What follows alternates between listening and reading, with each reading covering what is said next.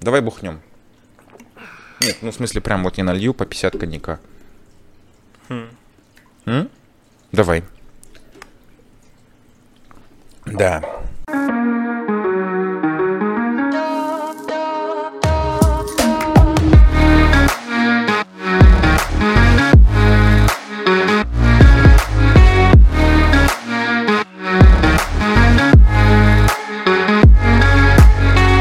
От Джерси подкаста. Спасибо огромное, что вы нас сейчас включили. Спасибо большое, что вы нас слушаете. У нас выпуск с приглашенными комиками. Это локальные алматинские комики и резиденты э, объединения комиков «Отвал концерт» Илья Тищенко и Мухтар Ярлан.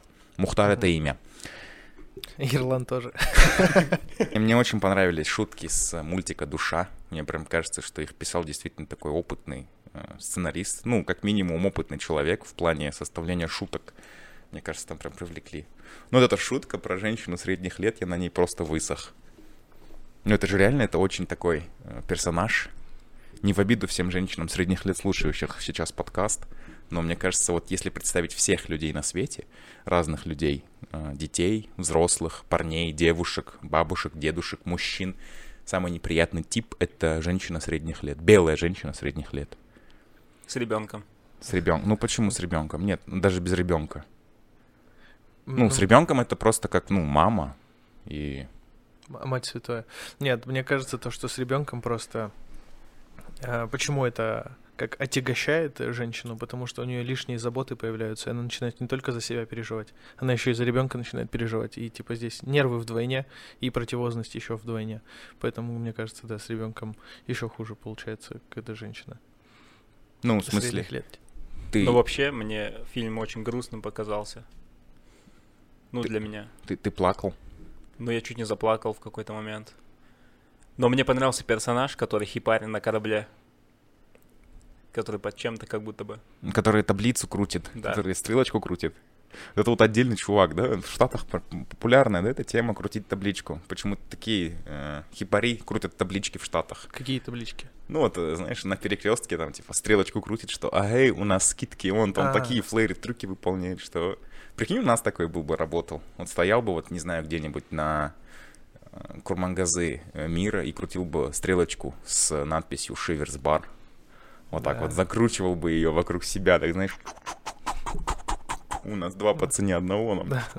Ну, бесполезная работа получается. Ну, получается так. Нет, мне кажется, просто почему еще у нас таких чуваков нет, у нас некуда зазывать. Люди всегда ходят туда, где поторговать можно лицом. И поэтому неинтересно было бы людям там 2 плюс 1, 1 плюс 2, там, и без разницы вообще на скидке. Самое главное, что я приду, и меня там узнают все. А, это вот это поторговать Мгм, лицом, да, да, ты да. называешь? Ну, или там... Не, это как помнишь, по сети ходила Жан, не ходи туда, где тебе не рады, да? Да вы знаете, о чем Сам пришел сюда лицом поторговать, главное. Еще что-то пиздит.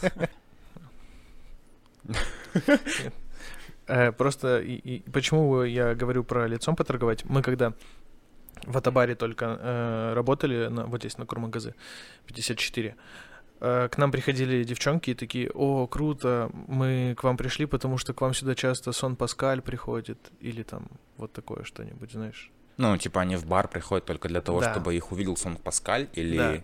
Типа Это у вас здесь так пробация, много, с- здесь так много людей, с которыми можно было бы познакомиться. Не Прикольно. знаю. Прикольно. А если, а если ты скажешь то, что в Бармаглот э, Алия Назарбаева заказывала закрытую вечеринку? Ну, это все, это все. Не, э, про- проблема просто еще то, что, скорее всего, в Бармаглот э, не пускают же, там же фейс стоит, нет? Ну, ну как? Ну, тебе сколько лет? Мне 23. Ну, тебя не пускают, Ну вот. получается, да. Никогда не был там. Потому что там Назарбаевы.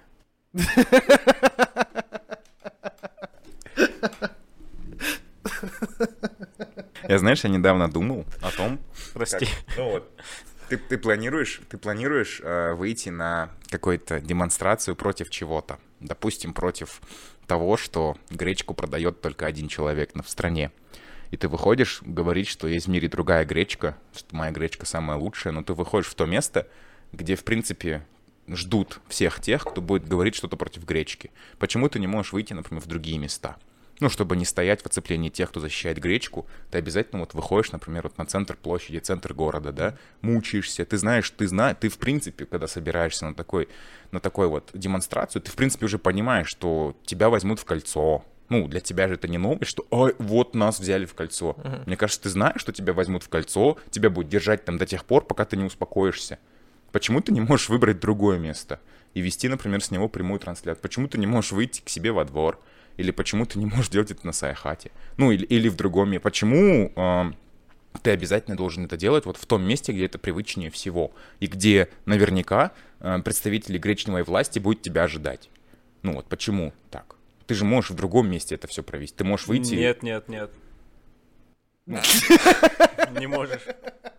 Ну почему ты не можешь? Ну потому что это место, куда выходят, а, там администрация, допустим, этого места. Это создано для того, чтобы привлечь внимание. Ты приходишь именно туда и возмущаешься против того человека, против... Блять, я не знаю, как это все донести. Ну, на, на примере но... гречки давай, типа, это глупо против гречки бастовать да, на рисовом но... заводе. Да, ты идешь в магазин, где продают эту гречку, и ты там должен возмущаться против того, что он ее продает. Ага. Это, ну, ну, не, ну ты тебя, не пойдешь, же, да. тебя же по-любому заметят. И ты э, дома, и... например, да, сидишь, возмущаешься, и что? Ну, есть от этого толк. Ты должен пойти, чтобы тебя заметили. Даже, например, то, в том, что тебя окружат представители этой гречневой власти, и что-то случится, и про это напишут зато СМИ. Международные какие-то там организации, и зато от этого будет толк в любом случае. Есть этого толк? Не знаю, практика показывает, что везде гречневые короли сидят довольно хорошо, и никакого толку в этом нету.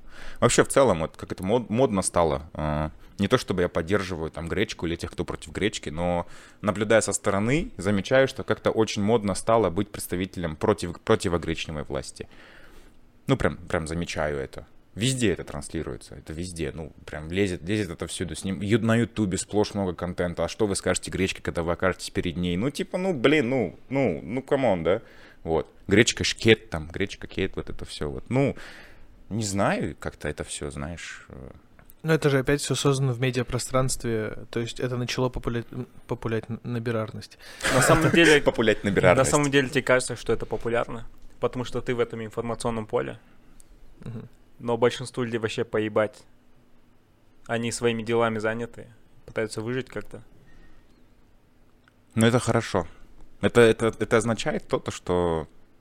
Ну, хорошо, когда у тебя есть дела, когда, когда тебе надо выживать. Ну, не то, чтобы там, знаешь, ты жил как-то плохо, но когда у тебя есть свой там определенный перечень вещей в голове, и ты, тебе вообще не до гречки, то это тоже хорошо, мне кажется. Mm-hmm. Мне кажется, знаешь, тот, кто ищет тот, тот, кто ищет какие-то преграды в жизни, он их найдет в любом случае, при любом гречневом короле.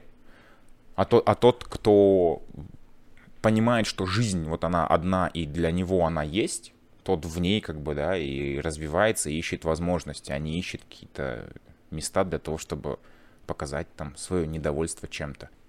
Нет, здесь еще видишь, ты сказал такую вещь, что мы хорошо живем и так далее, но зачастую люди, которые добиваются успеха, они потом идут против власти. Почему? Гречневой. Потому что они сами хотят власти. А люди — это всегда объект манипуляций. То есть мы все, те, кто не целим куда-то во власть, мы просто пешки. Допустим, все эти же митинги и так далее. Ну, вряд ли, если ты пойдешь митинговать, то ты через пять лет э, заживешь хорошо заживет хорошо тот, кто позвал тебя на митинг, тот, кто пригласил тебя, тот, кто затеял это все. Но, опять же, э, любое, любая смена обстановки — это хорошо. То есть любое изменение — это, скорее всего, это либо прогресс, либо регресс. То есть, но поймешь ты это только тогда, когда ты уже совершишь это. Поэтому это все движение — это неплохо. Вот. Единственное, что, то есть, э, пока это все хреново, никому это не нужно, потому что все так думают, то что вот мы живем неплохо, живем неплохо. Я тоже не могу жаловаться на жизнь, то есть у меня тоже все, так скажем, неплохо. Но хотел бы я дальше жить в такой стране, где, например, э, я не могу выбрать президента и так далее. Даже если бы это была бы иллюзия выбора, я был бы за иллюзию выбора. То есть, если бы это было бы пять кандидатов, но это были бы честные выборы. Даже если бы это были все пять кандидатов пешками, то есть, допустим, у них были бы разные политики, у которых были бы свои разные политические программы гречневые, то я бы выбрал бы ту программу, которая подходила ко мне. И если бы мы бы все бы в пятером бы, ой, в пятером, всей бы страной выбрали одного из пяти, и это было бы честным, и мы бы выбрали ту политическую программу. Неважно, он бы точно так же бы воровал бы, делал бы что-нибудь там, не знаю, не так, как нужно, нам бы это не нравилось. Но это был бы именно выбор. А от того, то, что мы приходим, перечеркиваем бюллетени, а или же там, например, просто не приходим на выборы. Ты видел, что люди были реально услышаны? Uh, наш гречневый король сказал то, что нам нужно ввести в бюллетене галочку против всех. Да ну, нет, это уже это какая-то обратная вот смотри, связь. И, и что? Ты видишь галочку против всех, и у тебя, например, вот у тебя страна 10 миллионов, к тебе э, не придет 50% голосующих на выборы, из них там те, кто 50 придут, 30% отметят э, «я против всех», и считаться будет только сколько? 20% голосов. И эти 20% голосов будут считаться. То есть, если ты нажмешь «я не выбираю никого», выберешь, то это ничего не изменит, твои голоса просто не засчитаются. То есть это просто для статистики. Не знаю, и... не знаю. Не разбираюсь я в этом все. Муха, захуяр что-нибудь на гитаре.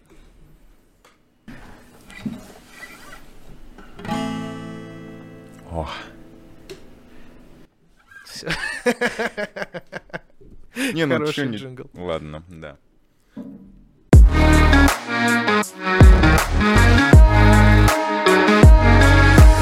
По сути, он же сделал много хороших вещей. Определенных. Мухтар вообще так не думает, да? Ну, э, все равно же что-то хорошее было. Про стендап, ну, да? Не, ну ты согласись, что твоя жизнь зависит от тебя, а не от гречневого короля. Что ты сам решаешь, как тебе жить, а не твой гречневый король. Ну, и все недовольства, да, мне кажется, да, когда вот возникают. Я просто немножко прогляделся вот к тем, кто недоволен гречневой властью, немножко, знаешь, прошерстил там их профили, mm-hmm. посмотрел там все. Это, думал, это, в принципе, жизнь, люди, люди недовольны жизнью. Я вот смотрю, и там вот посты, то есть они, они радуются, когда ходят в горы, это один процент их инстаграма. Все остальное, это они недовольны всем тем, что происходит вокруг. И, ну, такое. Ну, это еще почему происходит? Потому что ты, когда живешь всю жизнь в, у себя в клетке, то ты доволен своей клеткой. А как только ты выберешься за пределы своей клетки, допустим, в ту же самую Европу, Америку и так далее, или в развитые страны Азии, то ты начинаешь мыслить чуть-чуть по-другому. А когда ты всю жизнь живешь в Казахстане, то ты, конечно, будешь доволен властью, потому что ты думаешь, для тебя даже маленькое развитие — это уже развитие. А когда ты едешь в другую страну и думаешь, блин, вроде бы в одно время живем, а ты как будто бы на 20 лет вперед уехал, то тебя вот это начинает немножечко тяготить. А хотя тоже я бы не сказал то, что там люди... Да, ты правильно сказал как-то, что э, люди всегда будут недовольны властью, условиями жизни и так далее, но почему бы не быть недовольными на том уровне, на котором уже находятся люди в Европе или в той же самой Америке? Вот, то есть я считаю то, что мы можем жить так, может быть, даже лучше. В принципе, у нас красивый город, хорошие люди и так далее. Нам бы просто чуть-чуть побольше э, денег... Э, пихать в те места, в которые э, требуются вложения, а не в карманы. А что для тебя жить лучше?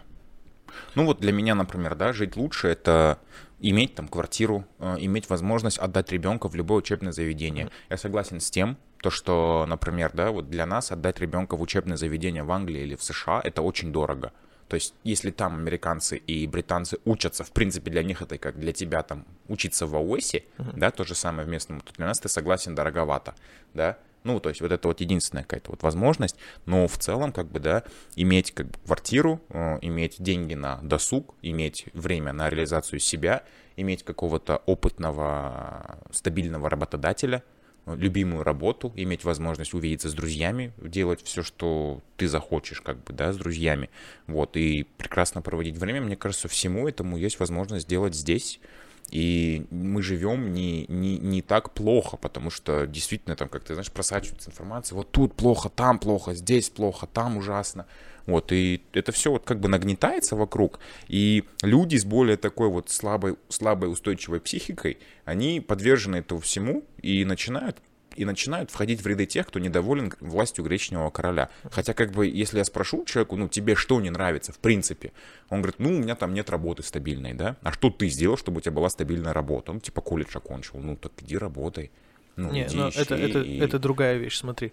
То есть, э, э, если мы сейчас соберем все деньги в мире, которые есть, и распределим между людьми одинаково, то там через какой-то период времени все равно баланс э, нарушится. То есть- Норвегия будет самой богатой Ну страной. да, то есть э, те, у кого есть мозги, и те, кто знает, как пользоваться деньгами, и те, кто знает, как обманывать людей, они все равно себе капитал соберут. И это не значит жить хорошо, иметь там деньги, квартиру. Жить хорошо это значит то, что неважно там, типа, сколько у тебя денег в кармане, э, ты можешь сесть в свою машину, допустим, если у тебя есть машина, поехать, например, в другой город, и будешь знать то, что ты доедешь до того города и не попадешь, например, в какую-нибудь яму на дороге. Или, допустим, ты поедешь, и тебя не остановит э, ДПСник, и не, не сдерет с тебя там штраф огромный просто за то, что ему захотелось покушать сейчас, например, не в шашлычке, а зайти в ресторанчик. То есть, э, потому что я, например, несколько раз сталкивался с тем, то, что останавливали водителя и начинали просто докапываться ни за что. И когда водитель такой, да ты что уже от меня хочешь? Он говорит, ну, если честно, мне просто там, типа, я пообедать хочу, у меня сейчас с собой денег нет. Вот прям серьезно была такая ситуация. И вот, то есть я сомневаюсь, то, что такое можно услышать в развитой стране. То У есть- меня, у меня был такой, такой, такой разгончик небольшой, что, э, знаешь, кто становится ментами? Это те, кто на районе раньше по, по два часа собирал щеглов у себя вокруг и требовал из них деньги. То есть реально у тебя уходит очень много времени. Вот меня как-то, по-моему, года два назад, что ли, я закурил, вышел с зеленого базара из павильона на улицу, закурил, ко мне подбежало четыре охранника. «Э, Тут же, блядь, здесь нельзя курить, запрещено общественное место. Я, блядь, да как так на улице, покажи все. Я говорю, ну, типа, кому, все, не задерживайте меня, нет никаких оснований, я пошел. Они меня вот так вот в кольцо взяли. Э, сейчас мне скоп, У тебя обморожение, да, пошло Все, все. после кольца. Да, походу, да. Какой-то триггер пошел, да? Вот. И этот э, пришел участковый, ну, там, чё, три звезды там, да, на погонах. Сколько? Целых 40 минут шла демагогия о том, что... А я говорю, а я думаю, ну, пойдем до конца. Ну, Мгм. что, какое, какое, какая, как, как- какое, какая угроза мне грозит? Давай, составляй протокол полностью, я буду его оспаривать в суде, потому что я не согласен. Не потому что, в принципе, да, мне это все там не надо, а потому что, ну, я считаю тебя действительно неправым. И он в конце выдает. Да купи нам по донеру просто. Мгм. Там, Знаешь, ну, линолеум дрявый у них в помещении, на пентиумах, там, третьих, наверное, сидят, протоколы составляют. Да купи нам по донеру, говорит, и все. Вот, это, мне кажется, те же самые, те же самые люди, которые раньше у себя на районе собирали щеглов и спрашивали с них по 20 тенге на свай. Прикинь, если бы менты были богатые, если бы зарплаты ментов были большие, вот прям самые большие, ментов, учителей и медиков, зарплаты были бы огромные. Они бы такие тебя тормозили, ты говоришь, «А, почему, те-» он тебя спрашивает, почему техосмотр нету у тебя? Ты говоришь, ну, блин, что-то времени нет пройти. Э, на, 2000, иди сгоняй мне, сделай себе техосмотр, а то ходишь тут, преисполняешься. Нет, мне бы больше бы понравилось, если бы он спрашивал, почему у тебя техосмотр просрочен, и ты ему говоришь, времени нет, и он бы у тебя просто бы забирал бы тогда авто и вез бы с тобой на техосмотр и заставлял... Ну, то есть, если бы это бы... За э, тебя платил, типа, эй, Нет, сделайте да- ему». да- даже не платил бы, а то есть если бы их главной целью не было бы с тебя заработать, а их главной целью было бы тебе помочь. То есть у тебя нет времени, он такой, окей, все, машину типа не трогай, мы с тобой едем сейчас на техосмотр, потому что так нельзя ездить. Или, например, у тебя нет страховки, и он такой проверяет по документам, это твоя машина. Все, мы с тобой сейчас едем в страховую, я контролирую, как ты проходишь страховку. То есть если бы это было бы нацелено именно на то, чтобы у тебя было время, чтобы ты соблюдал законы, но это не наказывалось бы так, то что ты не соблюдаешь, все, давай. Давай, Погнали, да. да. Или почему у тебя страховки нету? Да вот денег нет пока оформить. Ну пойдем, Ну. я тебе куплю твою страховку, ты что такой прям бедненький. Или к доктору приходишь, ты что так плохо выглядишь? Ну а тебе денег на витамины, купи себе омегу-3, B3, вот, на, нормально все будет у тебя. Такой сюрчик. Если бы они прям много зарабатывали. Прям хорошо так. Мухтар так не думает. Сложная тема. Да. Ну ты прикинь, да, ты такой сидишь, в баре, и там столик заказывает самое дорогое шампанское. Ты к ним подходишь и спрашиваешь, скажите, пожалуйста, а что вы сделали, чтобы так жить? А там жень, белая женщина средних лет тебе говорит, я училась на пятерке, э, отучилась на преподавателя э, Адибиет, вот, с тех пор преподаю в школе, зарабатываю 3000 долларов в месяц, чего я вам желаю. Имя Ибрагим вам о чем-нибудь говорит? Если я ношу кантибобер. Да, да, вот это было бы круто. У нас, у нас, у нас вшито просто в, то, в том, то, что я работал три месяца преподавателем в 141 школе для 8 Б. Мне очень нравилась математика. Она мне и сейчас нравится. Я вдохновился сериалом «За гранью». Это офигенный сериал.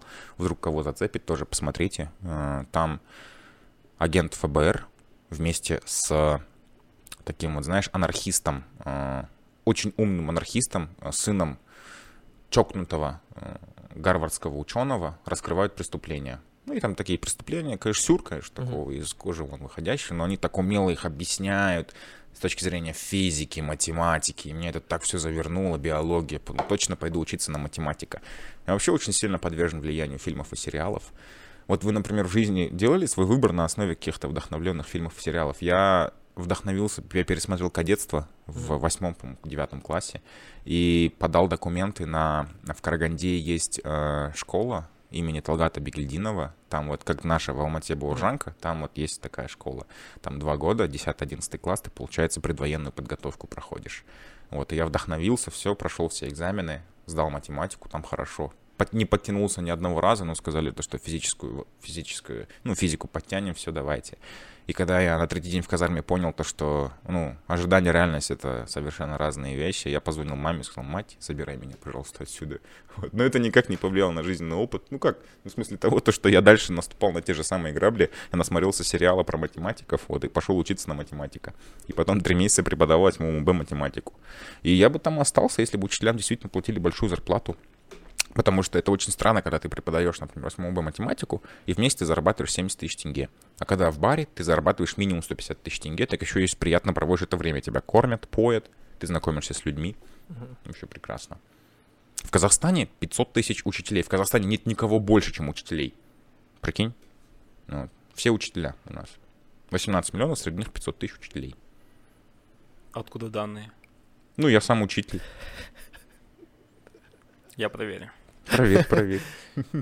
Меня, меня очень Рататуй вдохновил. Рататуй? Угу. Кстати, да, меня тоже. Да. Я круто. после него начал готовить всегда. Да, да. С энтузиазмом. Да.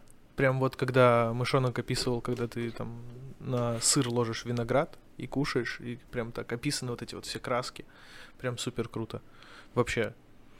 Ты после этого кушаешь. Я, да, я, я после этого есть начал, да, меня вдохновил на еду. Мне там был главный слоган фильма, то, что готовить может каждый. Uh-huh, uh-huh. Вот это меня вдохновило. Ты в себя поверил. Я потом так яичницу приготовил. Какая идеальная яичница для тебя? Которая вот желток, он должен течь или он должен быть густой? Ну, прям такой пористый, желтый.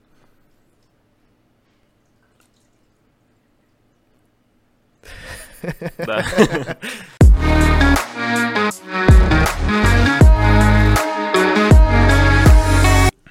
Твой батя тебя недавно скинул щежре.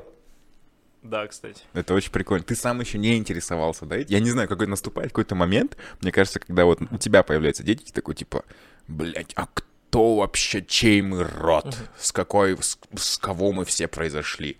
Я вот вспомнил, я, короче, поднял родословную свою.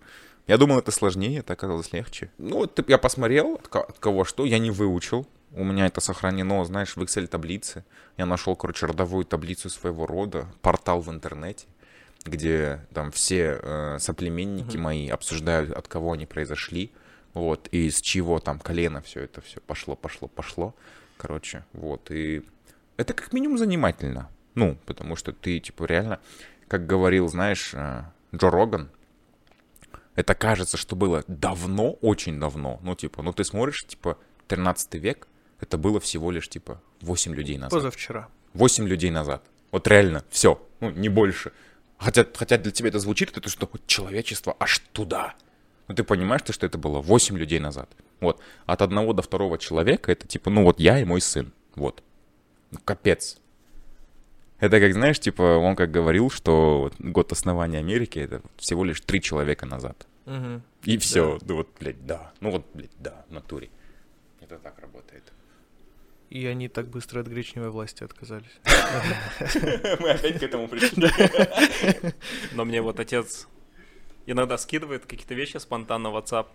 Как это происходит? Он тебе просто пересылает картинку? Да, он мне вот нарисовал сам вот эту родословную и скинул мне ее утром. Вот, посмотри, типа.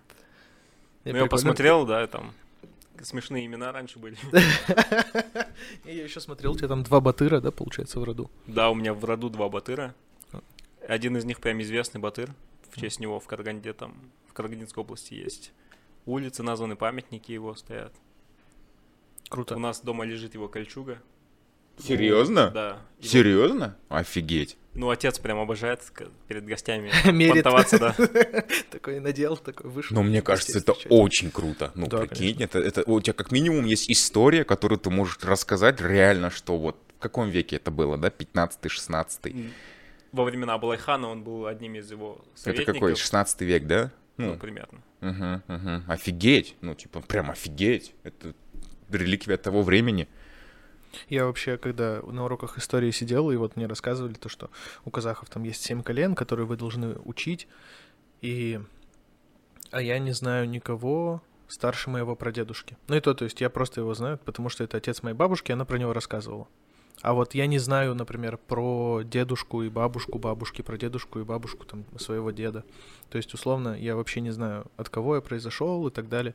Я, если честно, даже сомневаюсь в своей национальности. И типа это очень круто, когда вы знаете, от кого вы произошли, свою историю, родословную. Вот. Прям вообще супер нравится. И опять же, э, вернемся к финансовым пирамидам и так далее.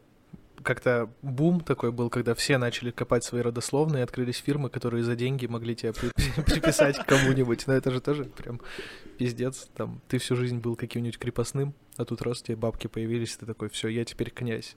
Теперь князь. И у меня есть э, герб семьи. Да, герб семьи, Герб да. семьи, вот он. И тебе, наверное, за эти же деньги, типа, находили твой герб. Да, да, и вот, да. вот ваш герб семьи, вашей Да, семьи. ваша фамилия великая и так далее. Вы произошли то. Но я бы хотел герб семьи, вот чтобы он прям с меня начался. Я бы хотел свой там дизайн нарисовать. Сам в фотошопе такой нарисовал. И все. Мания А правнук- правнукам будут говорить, что за хуёвый дизайн?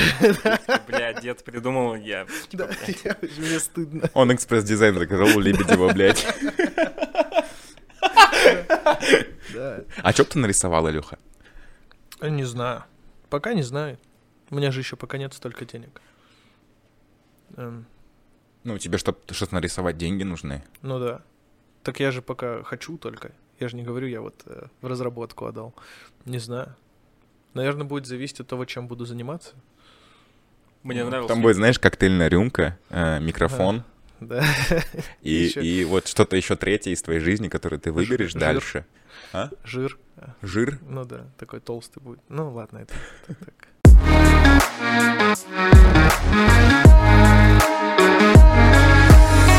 У меня есть вот эти книги по стендапу.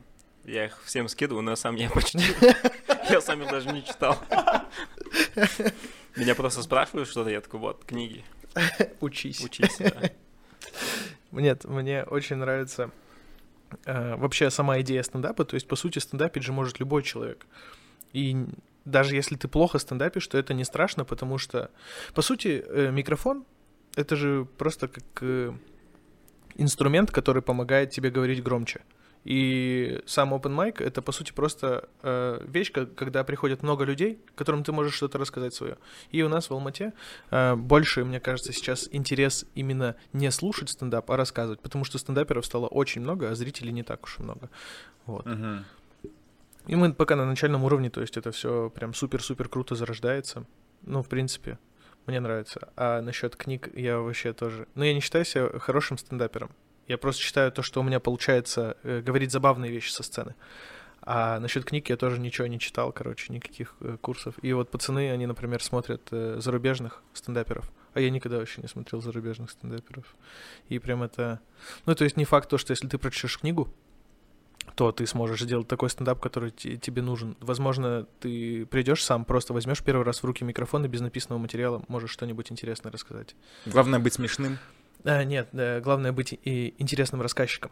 Интересным рассказчиком. Да, потому что забавные вещи ты же можешь в любой момент подметить. Но смотри, многие Данилу Поперечного не считают за стендапера. То есть, как бы, да, он собирает там на концерты людей, да, но не, мало профессиональных комиков, которые действительно считают его стендапером. То есть его считают как, как некий там человек, который интересно вещает со сцены. Но вот, вот с точки зрения как раз таки методики стендапа, он не стендапер. Как вы думаете? Нет, он стендапер. Ну, сейчас уже поменялось о нем мнение.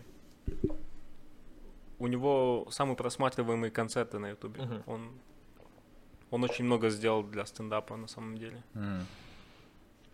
Нет, он еще, видишь, типа... Он... Просто он не смешной особо. Да. Мне кажется. У него, грубо говоря, у него нет э, панчей. То есть это просто констата... констант... Констатация. Ну, констатация факта. То есть он просто говорит очевидные вещи, которые, ну, действительно так и будут вызывать юмор. А вот именно панча нет. Но при этом люди же смеются, люди ходят, люди смотрят. Uh, у, у него есть некоторые забавные истории, то есть истории из жизни он рассказывает, и ты такой думаешь, блин, да, все равно интересно, прикольно. Поэтому э, это, знаешь, э, модно возмущаться кем-то всегда. А, э, обязательно это должен быть популярный человек. Доебаться до кого-то. Да, да, да, да, да. Типа вот как у нас там многие говорят, нельзя шутить там про инцесты, про то, про все, это типа дешевые фишки и так далее. Но нет, и про инцест тоже нужно уметь шутить смешно. Это же не так, то, что на сцену выходишь такой, просто я там брата трахнул, и все такие ха-ха-ха-ха-ха. То есть это же тоже должно быть к месту. И Поперечный, он просто, мне кажется, в свое время... А, то есть это было такое время, когда а, про политику никто не говорил, он начал говорить, и ему за это условно ничего не было. И все такие, о, прикольно, и начали его смотреть. А когда каждый второй сейчас уже шутит про политику, и за это может быть что-то быть, то сейчас все такие типа, да нет, Поперечный просто не юморист, Вот, типа, когда они понимают то, что они так не смогут. Вот. Но, в принципе... На Netflix я посмотрел пару спешалов. Теперь, когда заходишь в мой профиль Netflix, там сплошь просто стендап. Недавно наткнулся на мексиканский стендап. Он очень прикольный. Габриэль Иглесиас? По-моему, да. Такой... Пухлый такой комик. У него такое уставшее лицо. Вот, он еще постоянно шутит об этом, что мексиканцы это не, не про вообще не про спорт, uh-huh. это сразу с детства, с рождения в тебя острая пища, начосы, типа все салам алейкум, печень, там вся, вся пищеварительная система. Он очень смешно шутит, и вот эта вот шутка про какие-то, ты помнишь ее? Ну, вот он говорил то, что э, у мексиканцев это также есть вот в, в аулах казахских. Если там какой-то человек обосрался в детстве, ему mm-hmm. дают кличку условно, там, называют его Кака, а его дети будут Какитусы. Он в такой манере преподносит. И мне нравится. Я понял то, что стендап для меня это даже не то, что, типа, знаешь, я там хочу там как-то свою карьеру построить. Это какая-то методика познавания мира я теперь для себя понял, то, что зная английский язык и путешествия по странам, я теперь буду хотеть найти локальный стендап-клуб и пойти туда, послушать их юмор. Потому что вот отличается юмор разных национальностей, разных стран в разных вот регионах и городах. И через юмор ты познаешь вот локальную культуру, э, локальное осознание. Потому что работа у комиков это довольно сложная работа. Ну, тяжело быть стендап-комиком, когда у тебя есть э, какие-то обязательства по работе, либо что-то еще. Uh-huh. Ну, то есть ты либо прям сто процентов уходишь головой в стендап, да, чтобы вот постоянно осмыслять этот материал, постоянно в себе это переваривать, чтобы вот, чтобы, чтобы твоя карьера в стендапе была успешная, да, вот, и, и вот, вот как смотришь вот на людей за рубежом, думаешь, вау, круто, круто, и они выступают, мне очень нравится стендап черных женщин, Uh-huh. Он очень смешной, потому что э, стендап, например, черных комиков, э, его еще называют Урбан, по-моему. Да, Урбан, Урбан стендап. А, вот. Вот ты, ты своих книг не читаешь, вот чудишься теперь. В Америке ему называют урбан стендап, вот, когда стендап черных комиков. Он в основном как раз-таки про расизм, про ментов и так далее. Кто-то забавно преподносит, кто-то не забавно. Вот, моя любимая часть — это вот Иисус на таможне. Ты, говорит, там, это, это, ты, говорит, в курсе, что Иисус это в целом, вот он был с Ближнего Востока, если бы он сейчас стоял на таможне, он, говорит, возможно, даже не прошел бы, говорит, фейс-контроль на таможне. В любую, любую белую страну, потому что это было таможенники так открывают паспорт, смотрят на него и такие... Это очень смешно. Вот, и через вот это вот понимание ты понимаешь культуру. Я теперь понимаю, что даже вот когда буду путешествовать, то есть я люблю э, спикизи-бары, закрытые места, я буду искать speakeasy-бары и буду искать локальный стендап-клуб, чтобы пойти послушать локальный стендап, потому что это действительно такое осмысление той культуры, в которой ты находишься. Это очень забавно. И я очень люблю локальный, локальный стендап. Вот, просто я на самом деле придерживаюсь того же мнения, что шутки ниже пояса это, ну, это та, та часть, которая ну, чистый материал надо уметь писать, uh-huh. мне кажется. Все равно, ну, когда, когда, когда вот э, у тебя шутки чуть ниже пояса, это вот прикольно. Прикольно, например, как ты смотрел special Белого, по-моему, инсайдером называется, как он шутил про инцест. Нет, не Вот смотрел. он прикольно пошутил. Он предположил, что в семье есть там мальчик и девочка, брат и сестра. Потом папа говорит, что они приемные. Вот. Mm-hmm. И у мальчика возникает такая надежда, типа, а, а что если? А потом он говорит, что они приемные, но у них одна мать. Потом он такой, типа, фу, нет. Потом такой, хотя я точно не помню, такой, а что если? И вот этот момент, вот, вот, вот в таком ключе это прикольно преподнеслось. Вот, хотя, не знаю. Нет, видишь, например, э, шутить э, Опять же, вот мы, смотри, как рассматриваем стендап. Э, ты сказал то, что быть стендапером тяжело и с работой совмещать не получается. Это, опять же, что ты, смотря что ты из этого хочешь извлечь. Если ты хочешь, конечно, колесить по турам, собирать полные залы и зарабатывать со стендапа, то, конечно, тебе нужно бросить работу и писать. То есть так же, как музыкант. Музыкант же тоже зарабатывает в основном с туров и с продаж песен. И ты не сможешь зарабатывать с музыки, если у тебя там... Туров э, нету. Да, или там два кредита, работа, семья и так далее. То есть, э, чтобы быть музыкантом, нужно прям быть всегда в работе, там, ночевать на студии и так далее.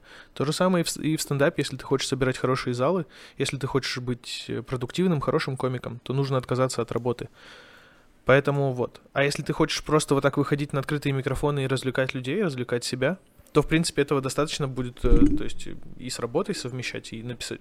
Чтобы написать забавный материал, тебе нужно там два часа времени. Просто собрать пару интересных фактов, разобрать, покопаться в себе, и это будет забавный материал. А если ты хочешь прям разъеб, то, конечно, работай, работай, каждый раз там переписывай шутки. Поэтому вот э, нужно много работать, чтобы собирать хороший материал. Но многие приходят на стендап выступить просто чтобы выговориться. Угу. Просто у них накопилось какие-то бредовые мысли, и они это рассказывают. Но это тоже прикольно. Тебе нравится это?